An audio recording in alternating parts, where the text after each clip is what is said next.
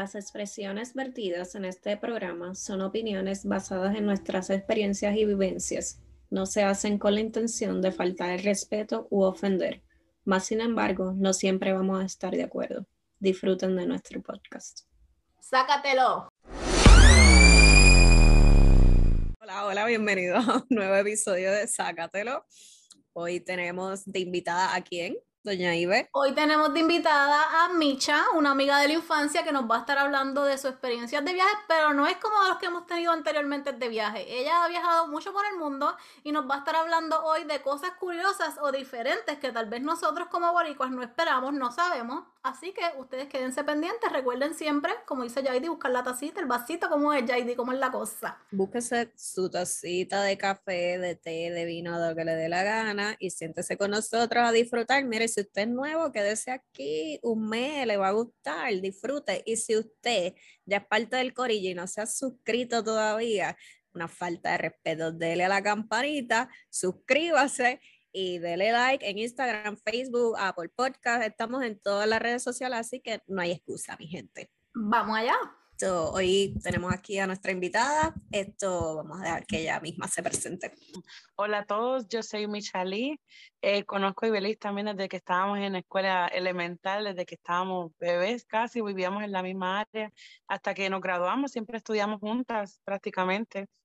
Entonces así fue como, como la conocí, pero sí, estoy ahora mismo viviendo en Estados Unidos, en Maryland, y nada, aquí para poder conversar un ratito aquí. Bueno, pues Micha es una que le encanta estar viajando. Ella ha viajado yo creo que al barrio y al pueblo. ¿Cómo lo hace? Yo no sé, pero eso no va a ser el tema de hoy. Y le pedimos, como ya hemos hablado de viajes anteriormente, que nos cuente anécdotas o cosas que ella ha visto en otros países, en otros lugares, que son impresionantes o cómicas o que ella no se esperaba y curiosa, que tal vez ustedes tampoco sabían y les puede interesar. Así que vamos, la listita la tiene Micha, así que nos vamos a dejar llevar hoy por ella. Si quieres, cuenta la primera, que fue la única que me contaste, para oh. empezar por ahí. Voy a empezar con mi primer viaje así fuera de, de Estados Unidos, mi primer viaje internacional. Ese fue el susto que pasé cuando llegué por primera vez a México. Okay. Llegamos y tan pronto salimos del aeropuerto, vemos que allá la policía anda con armas largas en unas camionetas, como le llaman. Y cuando me bajo, ellos están ahí chequeando a todo el mundo, pero no pensé que me fueran a, parar a mí. Y me pararon y me hicieron, me registraron y pidieron los permisos de dónde nos íbamos a quedar, que tuviéramos todo, que no andáramos allá, tú sabes, haciendo cosas raras. Pero ese fue el susto porque no esperaba yo que me pararan así con armas. Uno se asusta porque no es común llegar a un lugar y que te reciban así. No, y que uno como boricua, uno no, no, tiene como ese feeling de que soy inmigrante. Uno tiene el feeling de que yo soy americano, de los United States of America y que yo no necesito papeles. Exactamente. No, y que incluso en Puerto Rico tú no ves a la policía con ese tipo de armas en la calle preguntando a la gente que qué hace.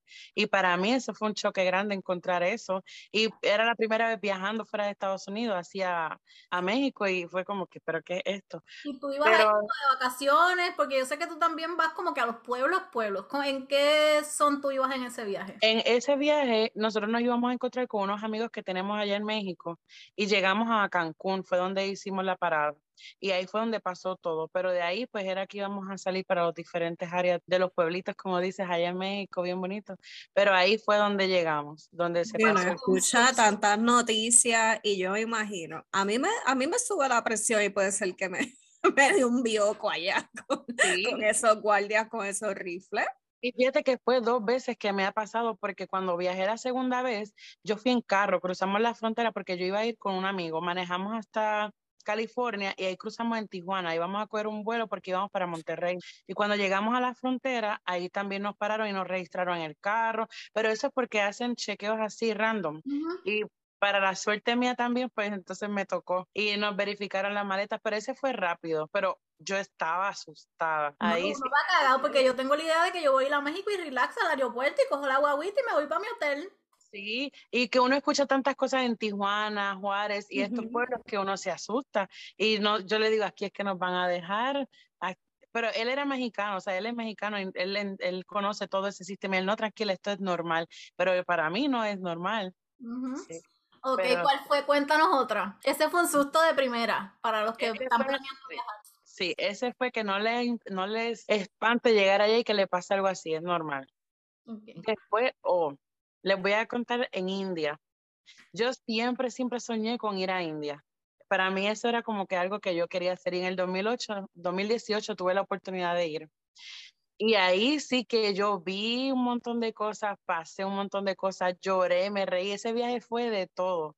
Fueron dos meses que fui. Te iba a decir porque yo vi que tú estuviste un montón de tiempo y no era como que ibas como que a un hotel así tipo turista, tú te ibas como que adentro del país, digo yo. Sí, porque yo me uní a una página que es para hacer voluntariado en el extranjero y escoge, tienen, ellos tienen diferentes países y tú escoges el tipo de actividad que tú quieras hacer. Entonces ahí decidí India porque era el país que yo quería, pero lo quería hacer de una manera más segura, llegar a un lugar donde me recibieran, con personas locales. Entonces fui allá. Estuve quedándome en una casa que, que, le pertenece al dueño de la organización, que es sin fines de lucro. Okay. Y ahí, pues por eso fue que pudimos conocer una gran parte del país sin, sin ningún problema.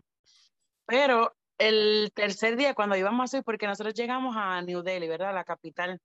Cuando íbamos subiendo, íbamos para el norte, son 11 horas de camino aproximadamente. Vamos en la guagua y de ahí tú ves todo lo que está pasando a los alrededores en el camino. De momento yo miro así como para un barranco que están este, con las ovejas pastoreando y yo veo un señor que está ahí, bueno, cagando, hay que decirlo así. normal, para ellos completamente normal. Se baja el pantalón y empieza a hacer sus necesidades y uno en la guagua pasando, espérate, yo estaré viendo bien. Pero yo había leído un montón de cosas que uno puede esperarse, pero no pensé que lo fuera a ver yo. Y en el tercer día, yo dije, no, desde aquí entonces lo que me espera, déjame prepararme. Tú que ibas dos meses, nosotros los boricuas que es como que si no estoy en el baño de casa no puedo cagar, o estoy estreñimiento el weekend completo pero no cago, entonces de momento voy andando, me bajo los pantalones y chacata. Pero una pregunta, ¿eso recogen la mierda que ellos botan o la dejan por ahí? No, eh, es que esa, esa área por donde estábamos pasando, eso es campo, es monte adentro. Entonces muchas personas no tienen este servicios sanitarios ahí. Y donde los agarre en medio del día las ganas, pues ahí se, ahí paran. Pero, se limpian tipo hoja o llevaban un rollo de papel en la mano. No, yo no creo que se limpiaban porque yo no los veía cargando con nada. Yo creo que así siguen porque no, no tenían nada. Lo vi en como en cuatro ocasiones en tres adultos y un niño. cuéntanos entonces el olor que pudiera haber por allí. pues como esos días, es que tú los ves de lejos, o sea, ellos están en el campo y tú vas pasando en la carretera y es donde tú ves. O sea, ellos si están de lejos, pues lo hacen, no hay que esté muy cerca donde ti. Pero como cuando tú vas a India, y fíjate, eso yo creo que en todo el país, donde quiera que tú vas, tú vas a sentir un olor extraño. Sí. O te huele. No es racismo ni nada, pero por lo menos acá en United, eh, el olor de la axila eh, se siente. Y fíjate, allá eso yo nunca lo sentí porque son personas bien limpias, o sea, los que, los, los que tienen su, su, casa y todo, son personas que les gusta estar siempre, por ejemplo, las mujeres, siempre se levantan temprano, se ponen su maquillaje, se ponen todas sus prendas, porque ellas siempre andan con muchos accesorios, su ropa, lavan todos los días sus vestidos, pero lo que pasa es que ellos hay animales por todos lados, entonces te huele a cabra, te huele a oveja, te huele a vaca, porque las vacas es sagrado y no las puede uno tocar, entonces están en todos lados. Por eso es que digo que donde quiera que vayas vas a sentir un olor diferente o tiene muchos no cultivos de cebolla. Eso iba a decir, yo no puedo ir porque a mí todo me huele, todo me apesta, yo desde el Egipto, o sea, están Yo quiero ir. yo no quiero ir para India, no, no. Pues inmediatamente te vas a, en India van a, vas a comenzar a sentir olores que no son normales para nosotros. ¿Y la comida? ¿Cómo te fue? Pues mira, me costó, me costó acostumbrarme porque el área donde nosotros estábamos son completamente veganos. Ellos no comen nada que no sea los vegetales que ellos mismos siembran porque tienen muchos cultivos. Eh, pero me acostumbré, era bastante, bastante bueno. Cocinaban con muchas especias, pero la comida no me puedo quejar. Eso sí, me enfermé un día y estuvimos, las compañeras que estuve allí éramos tres. Las tres estuvimos con diarrea por 24 horas. Es que no nos dejaban comer afuera, siempre nos cocinaban el desayuno, almuerzo, comida. Si estábamos en la casa, ellos nos hacían todo ahí para que no nos enfermáramos. Y no Igual el agua. Cagar en la calle, ya que era normal. Sí, no, pero ese día salimos. Entonces, cuando vamos por, por, la carretera, vimos que había como una feria pequeña en el pueblito y decidimos parar porque se veía todo bien bonito, porque ellos usan tanto color y se ve todo bien lindo. Pues paramos. Entonces, cuando ellos ven un extranjero, especialmente en estos villages, ¿verdad? Que la gente no está acostumbrada a ver extranjeros, eh, rápido nos detuvieron y empezaron a enseñarnos cómo hacer los bailes y tenían comida. Y allá es como de mala educación que te ofrezcan algo de comer y tú digas que no, porque son personas mayores que, y nosotras, yo me miraba y miraba, miraba a ella, ¿será que sí lo vamos a, hacer? Pero comimos porque la manera en que ellos lo estaban haciendo era bien amable, bien humilde. Y al otro día en la noche fue que empezamos con los efectos secundarios. Ellos lo, posiblemente estas turistas que se vayan que las envenenamos con amabilidad. Sí. Lo que pasa es que, eh, mira, ellos van todos los días, las mujeres tú lo ves y los niños cargando con, como con unas canastas en la cabeza, traen el agua de unos pozos y caminan horas largas, pero esa agua nosotros no estamos acostumbrados a consumirla. Entonces, al cocinar ellos con eso, por eso es que nos enfermamos, por el agua. Tú que mencionaste que iban como de misioneros, ¿qué es lo que usted, cuál es el propósito de ustedes ir allá? Ayer era para enseñarle inglés a los niños en la comunidad de allí donde estábamos. Ah, eso está chévere. Porque Sí, ellos son bien inteligentes y a veces hablan tres, cuatro idiomas, a pesar de que son comunidades que no tienen escuelas, son bien pobres, pero por alguna razón para aprender son bien, bien rápido, que, que captan todo. Cuéntanos otra experiencia de otro sitio. En Corea, en Corea me pasó que ellos, muchos de ellos, por cuestión de la guerra y todo, no les gusta a los americanos. Otros son bien proamericanos y los otros son contrarios, nada que ver. Eh, fui al mall, un mall bien bonito que tienen y estaba haciendo la fila para el probador porque me quería comprar una camisa y me sacaron de la fila. Me dijeron, no, no, no, americanos no, y me sacaron. Ni lo pudiste comprar. No, y a mí me dio un sentimiento, pero yo usualmente, yo soy de las que me hacen algo así, ok, lo dejo y sigo caminando.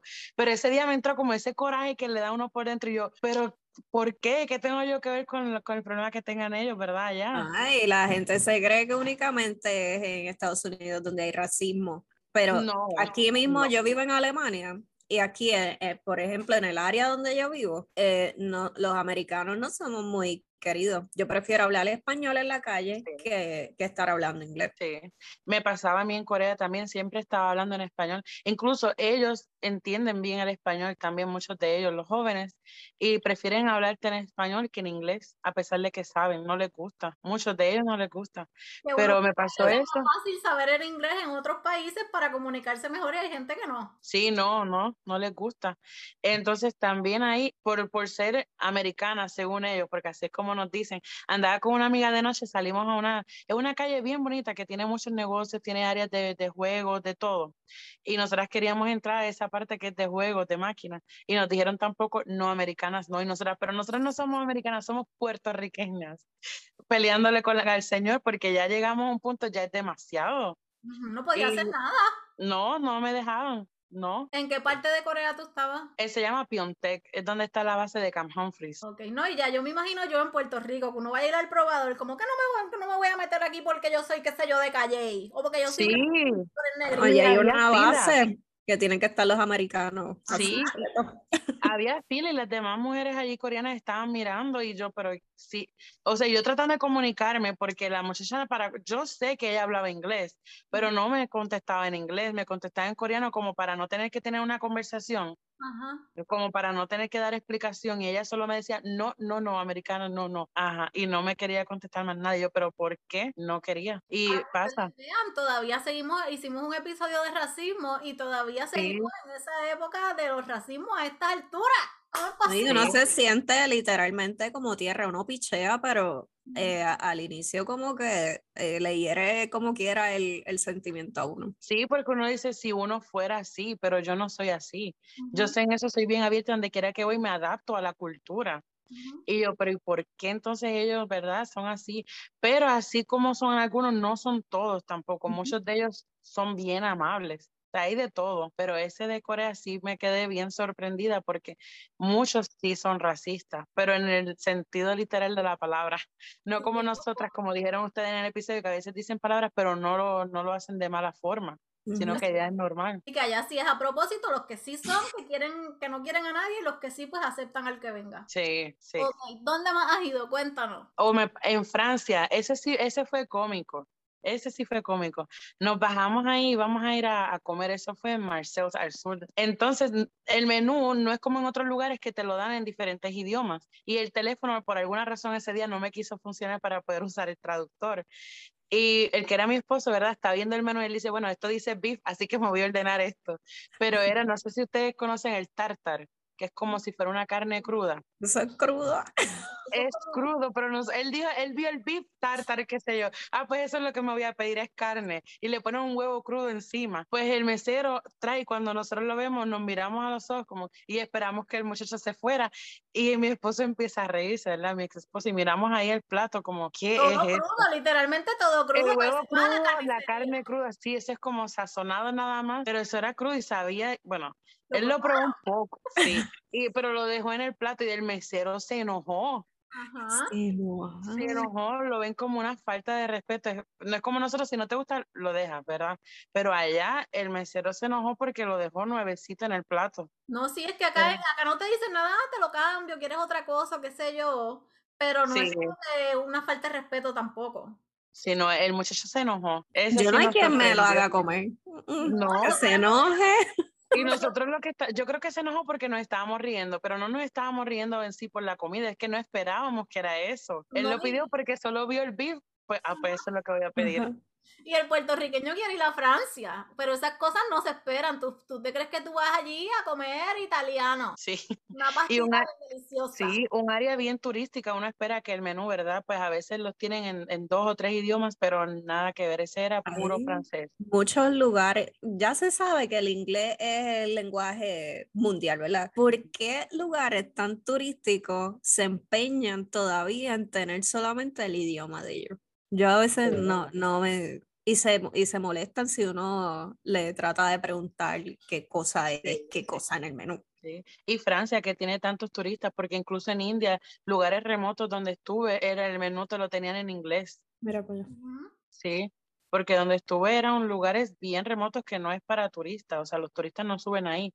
Y el menú lo tenían en los dos idiomas. Y yo creo que Latinoamérica, yo creo que también tiende a, a tener los dos idiomas español e inglés. Yo creo que esto es como más como esta gente en Europa. Yo creo que sí. Es que muchos de ellos son bien centrados en su cultura. Es como que no es lo de nosotros, adáptense a nosotros. Sí. Si vienes a, te comes lo que hay aquí, como tu mamá en tu casa, te comes lo que hay o no comas nada. No, y se enojan eh, y uno se siente fatal. Sí, y en Corea es igual también. No vas a encontrar un menú que no sea en coreano en muchos de los lugares, a menos que estés en la capital, en Seoul o algo así, pero fuera de ahí, no, todo es. Y los letreros en la carretera también, todo. yo perdida, perdida. A esas partes yo no voy. No me inviten, no, no quiero. no, pero sí tienes que ir porque es una experiencia única. Uno a veces se pasan malos ratos, uno le da coraje, pero después cuando uno regresa a su hogar uno dice, no, vale la pena a reírse de todas estas cosas que nos estás contando después. Sí. No, ya yo me imagino el momento emputado. Ustedes ya me conocen, yo fluyo, pero a mí no me emputen. En Corea también, que le, le, estaba comentando Ibelis, que cuando pasé también por las casitas de cristal, así como, como dice Jaidi en el de Ámsterdam, también fue un choque bien grande porque nunca lo había visto. Nunca lo había visto. Así las vitrinas. Sí, como que impacta de cantazo, ¿verdad? Porque como que uno no, uno nunca ha visto una cosa así. Sí, mi amiga me dice, en esta área, porque yo siempre, siempre andábamos juntas, ella también es boricua, me decía, en esta área yo sé que hay porque ella había visto un documental y nosotras, pues como yo soy así tan presentada y tan curiosa, pues vamos a pasar porque el problema es, si nosotras pasamos solas no hay problema, hay otras personas que tienen estados limits, pero para nosotros no.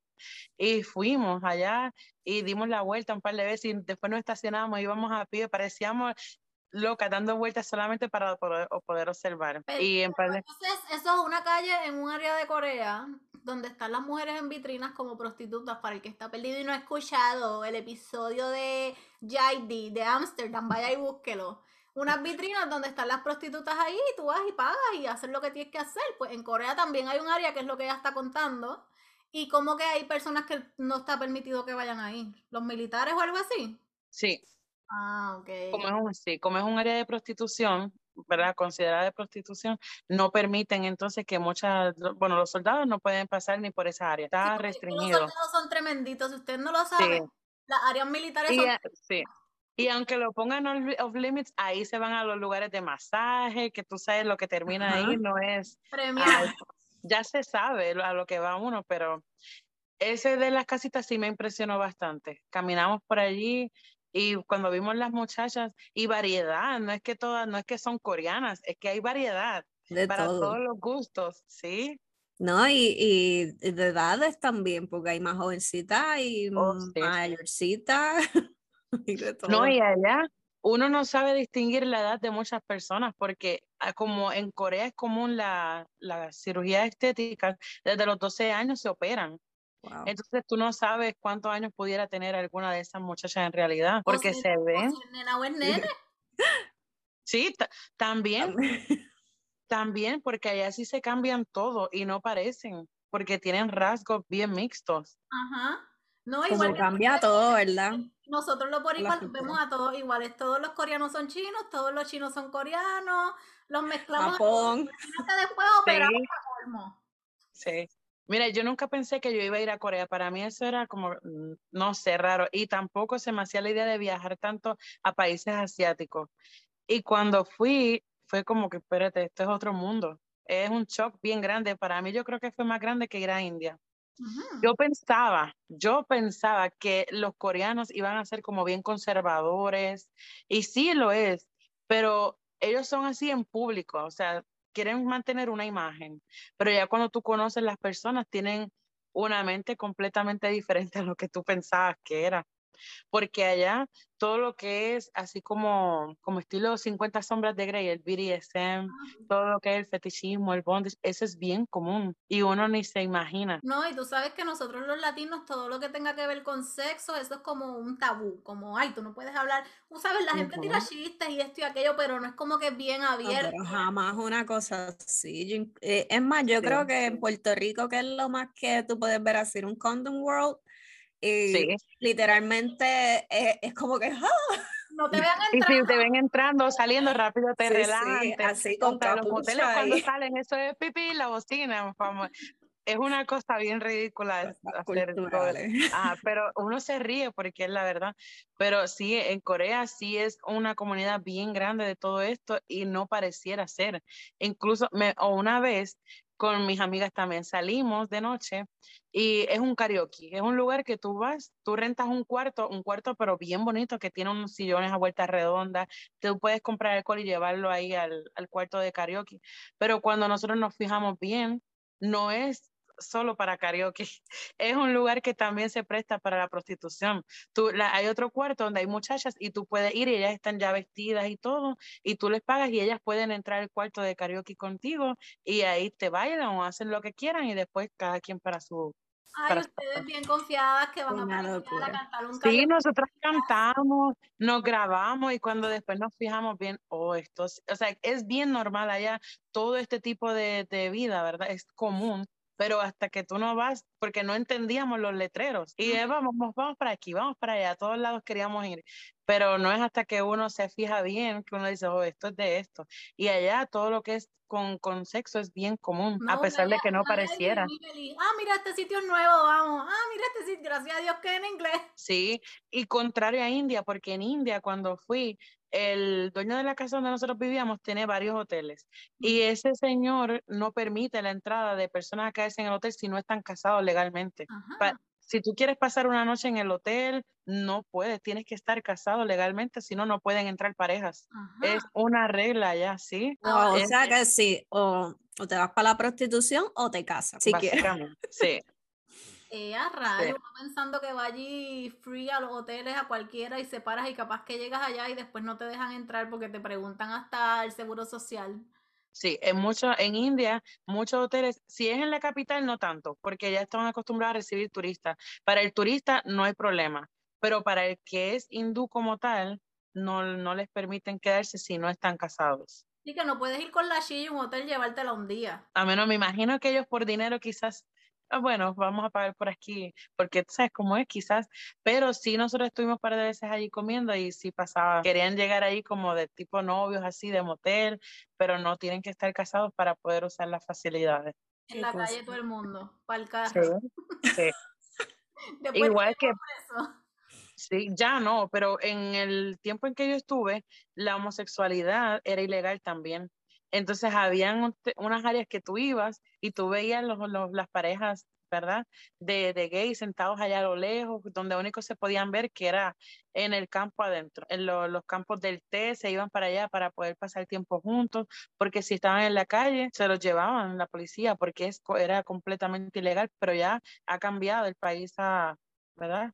Modificado sus leyes y ya no hay tanto problema. Aunque todavía la, gente lo sigue viendo mal. Ajá, es que según ha pasado los años han tenido que ir aceptando y cediendo poco a poco. Claro, sí. Es un país con tantos billones de habitantes y y tan atrás. Es que mira, estamos, eh, es que eso es como por parte, ellos están atrás en unas cosas y todavía nosotros latinoamericanos súper atrás en otras. Es como una cosa loca.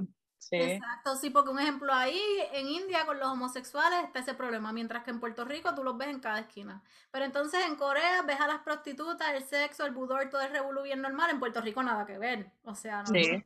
Y en China tú no puedes esto tener ningún tipo de tú no puedes ser cristiano en, en China porque te lleva a pateco. ¿Ves? Así que... una combinación de todo para hacerlo perfecto. Y eso está, eh, hay un cambio grande. Ahora mismo, por ejemplo, como dice ella, en Corea también era así porque tienen otras religiones, pero hoy en día ya ellos están aceptando el cristianismo y se están olvidando de lo que es el budismo y todas sus tradiciones, solo porque quieren, bueno, según lo que dicen, ¿verdad? Allá, cuando tú conversas con ellos, porque quieren imitar el western, ellos quieren ser como Estados Unidos, quieren imitar lo que ven acá. Y yo, pero ¿por qué? Si tu cultura es tan bonita, no hay necesidad de ir a imitar a otros lugares. Pasa en India también. En India es bien común, todo el mundo anda con los sari, o los trajes, ¿verdad? Los punjabi que son los vestidos tradicionales de ellos, pero ya cuando vas a la capital y las ciudades grandes, las muchachas no quieren andar vestidas así. Lo que quieren es ponerse maones, camisas y quieren este, imitar la moda de, de Estados Unidos.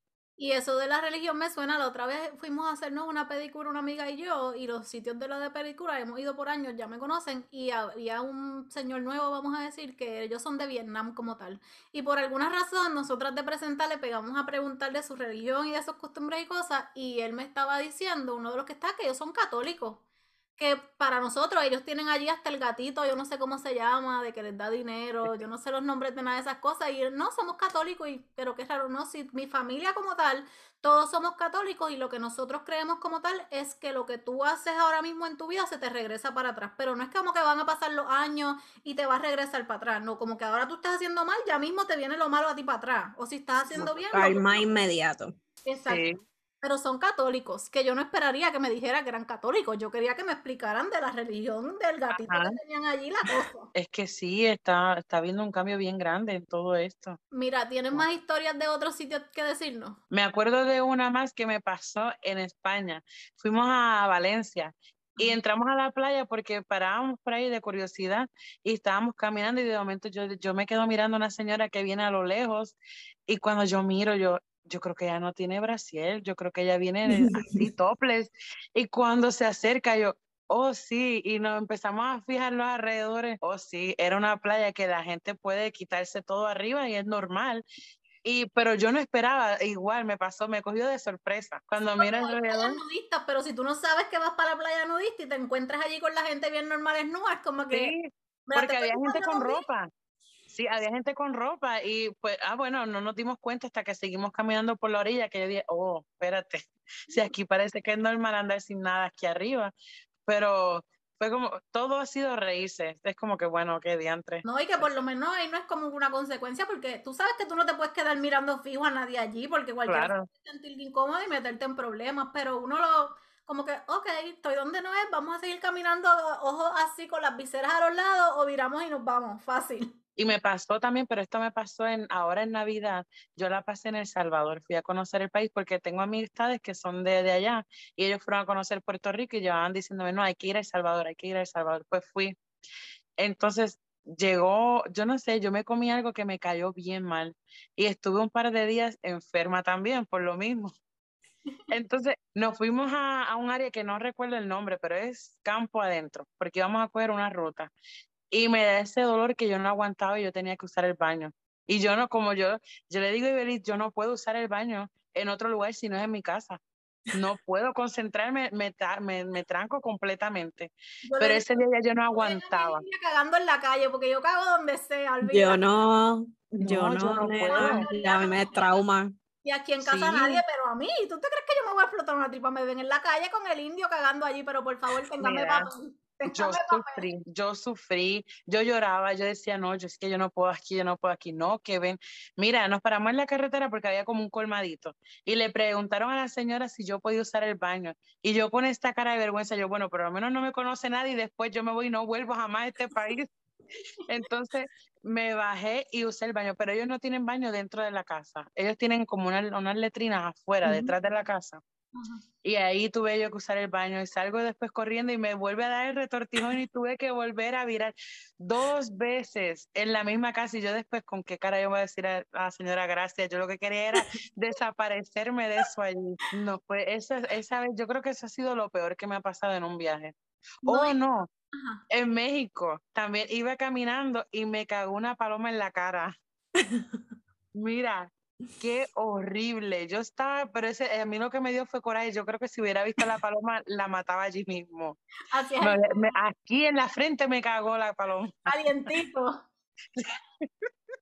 no, si de donde quiera que uno va, uno se lleva siempre una, una sorpresa. No, ¿Qué le recomiendas a esas personas que eh, no se animan a viajar porque tienen miedo o qué sé yo? Sabes que hay mucha cosa en la cabeza. ¿Qué tú les recomiendas? Fíjate, yo lo que siempre trato de hacer es, antes de ir a un lugar, busco cómo es la cultura. Porque así cuando tú llegas a este lugar, no te, o sea, siempre te va a sorprender, pero ya vas con la mente preparada en que eso podría pasar. Y así entonces vas con la idea, pero que se animen porque cuando uno viaja, uno conoce lugares espectaculares que se quedan en uno. Uno aprende demasiado. Por ejemplo, yo leo mucho, ¿verdad? Entonces siempre la gente de India dice, no, que para qué ir ahí, es un lugar pobre, triste, la gente pasa necesidad para que yo viera un lugar así y prefieren irse a un paraíso. Pero lo que uno se lleva cuando uno visita esos lugares es un aprendizaje que te queda de por vida, porque acá entonces uno aprende a valorar, valora lo que uno tiene, valora entonces la familia, valora todo.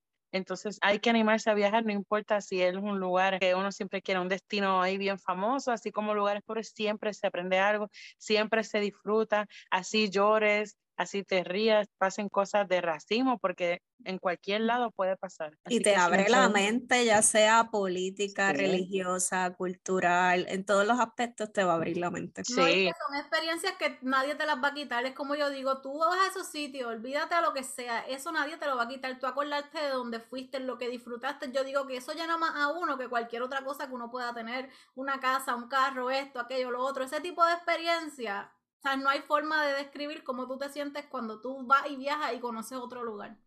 Sí, definitivamente. Y me pasa, mucha gente pregunta, pero ¿por qué a ti te gusta ir a esos lugares donde la gente practica otras, otras religiones, que ellos viven así porque es que ellos no, no creen en Dios? Y yo siempre me quedo, ¿cómo es posible que la gente aún tenga ese pensamiento? Si tú hubieras nacido en ese lugar, tú creerías en eso. Tú no serías cristiano a mí me pone grave y siempre se lo pongo en la perspectiva a las personas porque eso mismo, si tú, el mismo Dios que tú estás diciendo que creó a todo el mundo, te hubiese creado en, en India, esa, tú no serías cristiano. Si tú estuvieras viviendo en otro lugar, es lo mismo. Porque son impuestas.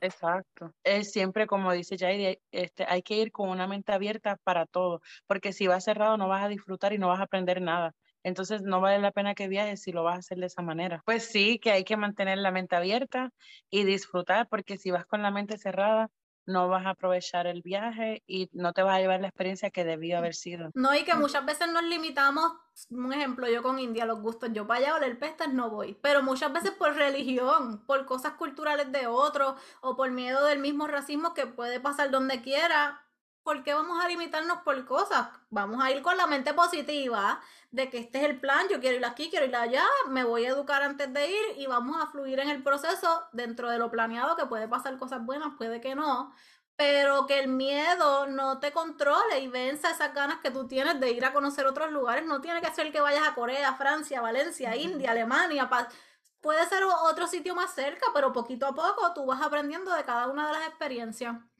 Exactamente. Y tú, tú has viajado sola también, sola, sola, sola. Porque dicen que es algo súper enriquecedor que tú te dejas, aunque sea un viaje en la vida, sola. ¿Sabes? Sin amigos, sin familia, ¿qué tú crees de eso? El de India yo lo hice sola. Y te voy a contar una anécdota. Ese día cuando ya, yo estaba, yo decidida, yo voy a India, yo lo hice sin pensar, porque llevaba tiempo que decía, yo voy a ir, yo voy a ir, pero no me, no me decidí a hacerlo. Entonces un día yo me levanté, ok, me voy a ir. Yo estuve como ocho meses ahorrando todo lo que cobraba para poder pagar la visa, el viaje, allá todo. Bueno, pues vamos. Llega el día y hay un huracán una tormenta, fue una tormenta pasando y el vuelo lo cancelaron. Y me, pero el, la aerolínea me dio un cuarto de hotel y había otra señora que también la habían cancelado porque ella iba en el mismo vuelo que yo, pero ya no quedaban habitaciones disponibles. Y ella se quedó con, yo le dije, no, pues véngase conmigo porque yo también somos nosotras dos mujeres y ella es una señora eh, de Argentina que vive en Suiza. Y yo estaba tan nerviosa que yo dije, yo no la conozco, pero que, se, que venga conmigo. Y al otro día, cuando de vuelta va a salir el avión, yo dije, me entró un pánico, empecé a temblar y llamo a mi abuela. ¿verdad?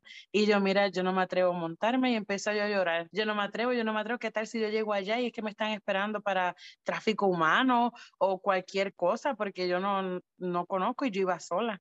Pero mi abuela me dice, no, usted se va a montar y porque usted va con una misión, así que Dios la está protegiendo porque ella era así. No, tú vas a ir y tú te vas a montar porque a ti no te va a pasar nada. Tú vas con una buena misión, así que tú vas a ir. Y yo llorando me monté al avión. Nunca me había pasado algo así porque era la primera vez y era un viaje de 14 horas. Eso iba a decir yo, y yo de todas esas horas nerviosas entre el avión, el vuelo, lo que me espera, cagándome literal en el sí, No, y que como ya me habían cancelado el vuelo, yo decía, será una señal de que de verdad no deba ir. Y porque la cabeza empieza... Ti, Sí, eso fue lo que yo pensaba. Yo decía, a lo mejor es que no debería ir. Y yo le había escrito un mensaje que me iba a recoger allá. Mira, el vuelo se atrasó, pero no me había respondido. Yo decía, ay, no, sí, entonces es que me van a dejar perdida cuando llegue. Pero me monté. Cuando llego allá, me recogen y era un muchacho. Y yo decía, hay un hombre para colmo, y yo sola con él aquí. Y me lleva, y nos quedamos, cuando me lleva, el hotel era ni una estrella, ni una estrella era, en el medio de la nada. Yo, no, yo estaba tan nerviosa, fue bien feo. Pero cuando entré, ya había una muchacha que él había recogido, ya había llegado dos días antes. Pero como mi vuelo se atrasó, pues ella estuvo ahí esperando para, para que entonces yo llegara. Que en sí viajé sola, pero cuando llegué allí, ya había otra muchacha más esperando que ella venía para hacer lo mismo, pero es mexicana. Pero otra muchacha que tú tampoco conocías. No la yo ni sabía que ella iba para el programa porque nunca me dijeron que había más personas. Y no, cuando... por lo menos ya lleva dos días ahí y no la han picado en canto. sí. vivir dos días más. Sí, no, y lo primero que dije, ok, ¿cómo ha sido estos días aquí? ¿Cómo te han tratado? ¿Cómo ha sido? ¿Hay más mujeres? ¿Qué está pasando? Y cuando yo la veo también sentí el alivio porque era latina. Y, o sea, uno se siente como más en el hogar, no es alguien rara ni nada. Y yo, no, qué alivio. Y ella bien, no, ellos han sido bien amables, ellos no vienen ni aquí solamente para llevarnos a comer, a, a caminar por ahí, para que conozcamos lo que tú llegabas. Y yo, ok, bueno, vamos bien por ahora. Pero será cuando... imagínate ella sola cuando llegó sola y tú no llegabas. Sí, yo es que yo me imagino, yo me imagino, y yo era más que entonces decía, pero ¿y a quién estamos esperando? ¿Y por qué esta mujer no llega? Decía ella que ya se quería ir para sentirse segura fuera de ese, de ese hotel. Pero ya cuando llegamos a la casa, ya se nos pasó todo, ya estábamos más calmadas, vimos cómo era todo. Pero sí, ahí romper ese hielo para montarme en ese avión fue bien difícil. Pero mira cómo te has arriesgado y a todos los sitios que has ido. Así que ustedes atreverse, espero que se hayan reído un rato con nosotras aquí hablando de mierda un episodio entero.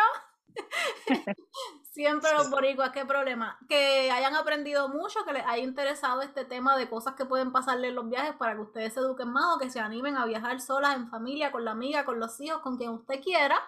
Y como ya les dijimos y siempre les decimos, no se olviden de buscarnos en las redes sociales, Instagram, Facebook, haga como Misha que ve nuestros episodios y los escucha y me da feedback. Oh, no me los pierdo. y nada, ustedes tienen las redes sociales que usted elija, usted vaya, comente, subscribe, dele like, lo que sea, lo que sea, lo que sea, y con el vinito, lo que sea, si se le acabó, le hace refill.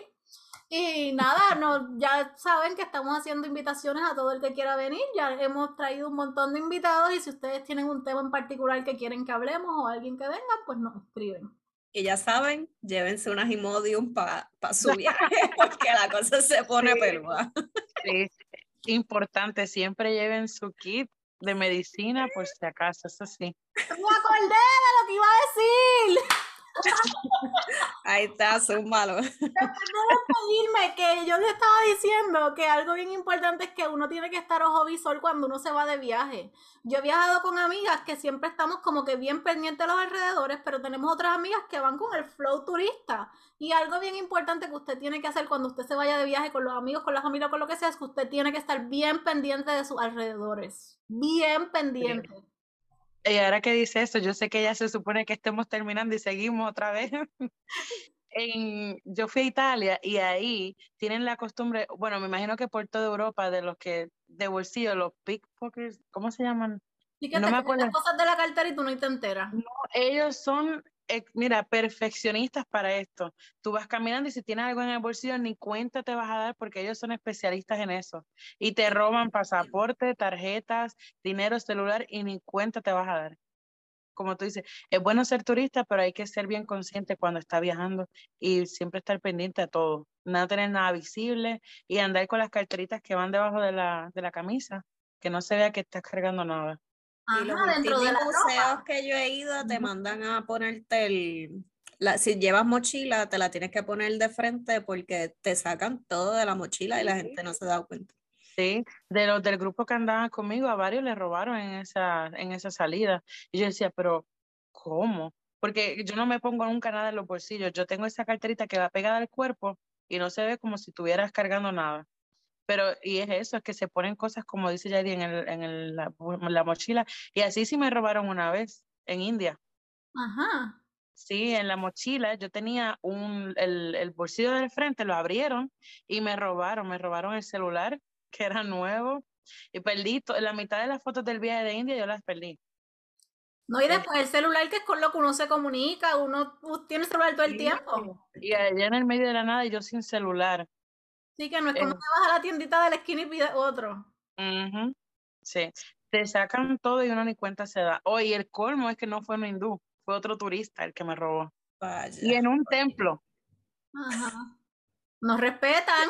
Con eso les digo todo. Así no te digo. Hoy no, no se lo decimos para que usted vaya con miedo de que le pasen estas cosas, sino más bien para que ojo al pillo, literalmente ojo al pillo, para que usted evite tener este tipo de situaciones y a veces hasta uno estando pendiente pueden pasar, pero al menos pues quedan advertidos. No, y que no vayan con el miedo porque hasta la misma ciudad de uno puede pasar. Eso puede, uno tiene que estar pendiente a donde quiera que vaya. Pero cuando estén viajando, para que no pasen malos ratos, vayan más pendientes todavía. Bueno, con eso los dejamos. Agradecidos, Misha, de que hayas aceptado venir con nosotros aquí. ¿Ves? Las oyentes vienen y hablan con nosotros. Gracias a Mundo. Y nada, esperamos que sigas teniendo un montón de experiencias de viaje, que nos sigas contando, que después más adelante vengas de nuevo y nos cuentes 10 cosas más para compartirlo con los que nos siguen. Y pues nada, hasta la próxima. Bye. Gracias.